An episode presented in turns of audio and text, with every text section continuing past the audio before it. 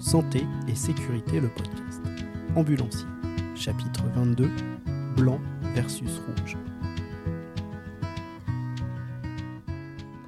Alors sur les interventions, donc on peut être amené à intervenir avec euh, les pompiers ou les ambulanciers privés. Euh, majoritairement, donc on intervient euh, à 99% du temps avec les pompiers.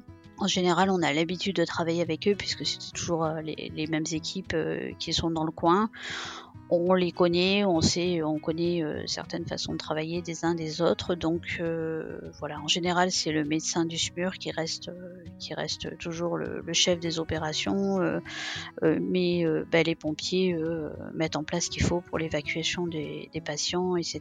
Donc en général, ça se passe, ça se passe globalement, ça se passe toujours très bien. Et si ici il y a quelques difficultés, en général, c'est le médecin qui prend la main et qui, s'il faut, impose peut-être une façon de brancarder ou d'évacuer le patient s'il n'est pas s'il n'est pas ok avec les pompiers, mais en général, euh, ça se passe super bien. Les pompiers nous demandent ce qu'on veut, euh, comment on veut que le patient euh, soit mis pour être évacué, allongé, assis, etc. Et, et s'adapte complètement à nous et, et participe complètement, évidemment, à, l'intervention. On devient une grosse équipe de 6 ou 7 personnes et ça se passe toujours très bien.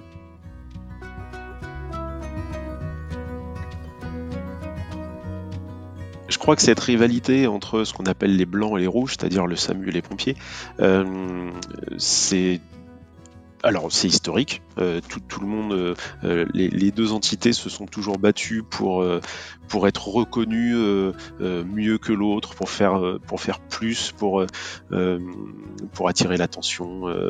Est-ce que c'est une bataille d'ego? Je sais pas, mais ce que je sais, c'est qu'au milieu, on a des patients, des victimes qui des fois euh, euh, payer les pots cassés. Euh, alors heureusement c'est rare et globalement l'entente se passe quand même très bien entre, entre le, les équipes, on va dire blanches, les équipes rouges. mais je pense que c'est une méconnaissance de l'un et de l'autre. Et puis peut-être aussi avec ce système de santé en France qui est un peu complexe, peut-être qu'on se marche un petit peu sur les pieds.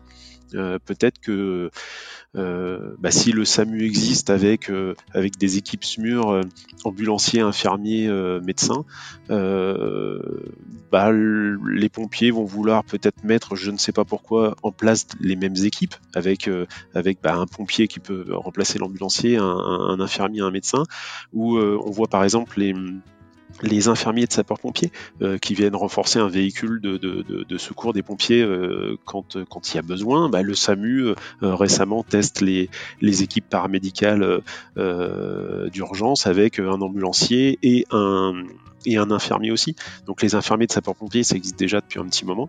le SAMU met ça en place aujourd'hui.